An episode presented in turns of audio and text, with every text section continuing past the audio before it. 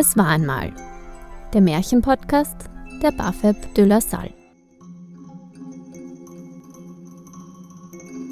Livia und Amelie erzählen das Märchen Fundevogel.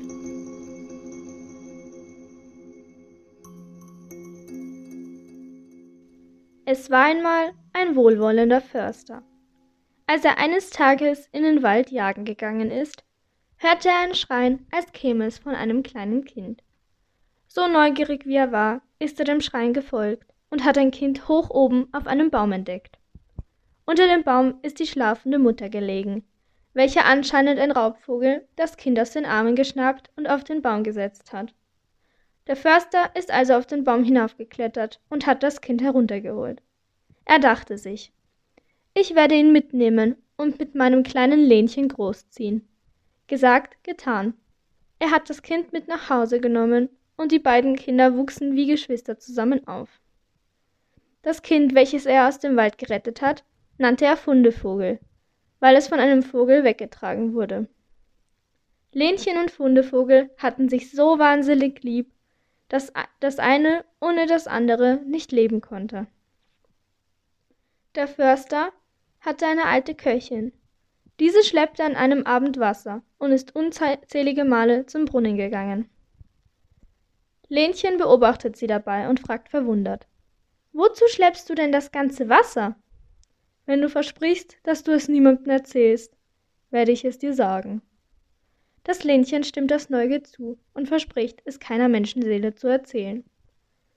Morgen früh, wenn der Förster auf der Jagd ist, werde ich das Wasser kochen und Fundevogel hineinwerfen.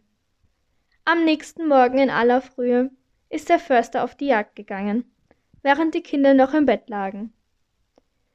Lenchen dreht sich zum Fundevogel und sagt Verlässt du mich nicht, so verlasse ich dich auch nicht. Nun und nimmermehr, antwortet Fundevogel. Da erzählt Lenchen ihm, was sie gestern sah, und von dem Vorhaben der alten Sanne. Die beiden Kinder schmieden einen Plan, wie sie gemeinsam der Köchin entkommen konnten.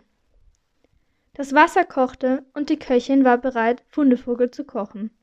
Doch als sie in die Schlafkammer kam, sah sie, dass das Bett leer war und die Kinder weg waren. Da wurde sie ganz blass vor Angst.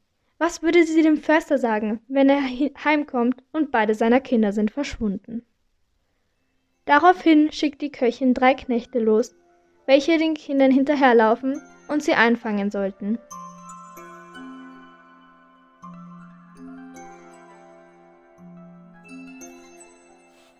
Die Kinder saßen vor dem Wald, und als sie die Knechte schon von weitem sehen konnten, sagte Lenchen zum Fundevogel Verlässt du mich nicht, so verlasse ich dich auch nicht.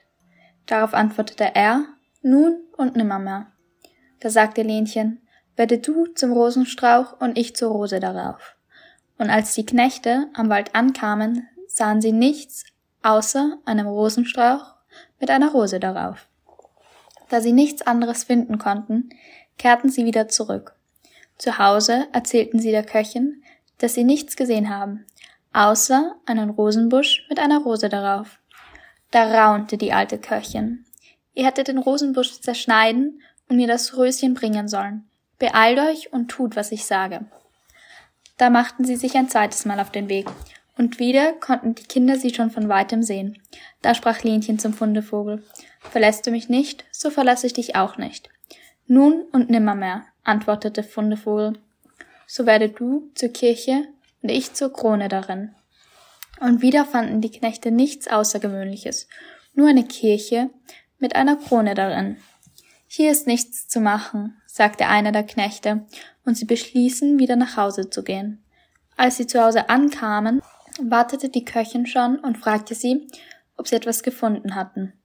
Nichts als eine Kirche mit Krone darin, berichteten die Knechte.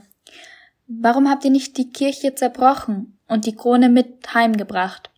Nun machte sich die alte Köchin selbst auf die Beine und ging mit den Knechten den Kindern nach. Die Kinder sahen die Knechte mit der, mit der Köchin im Schlepptau schon von weitem. Da sprach Lenchen zum Fundevogel, Verlässt du mich nicht, so verlasse ich dich auch nicht. Nun und nimmermehr, sagte Fundevogel. So werde du zum Teich und ich zur Ente drauf. Da kam die Köchin angerannt und versuchte eilig den See auszutränken.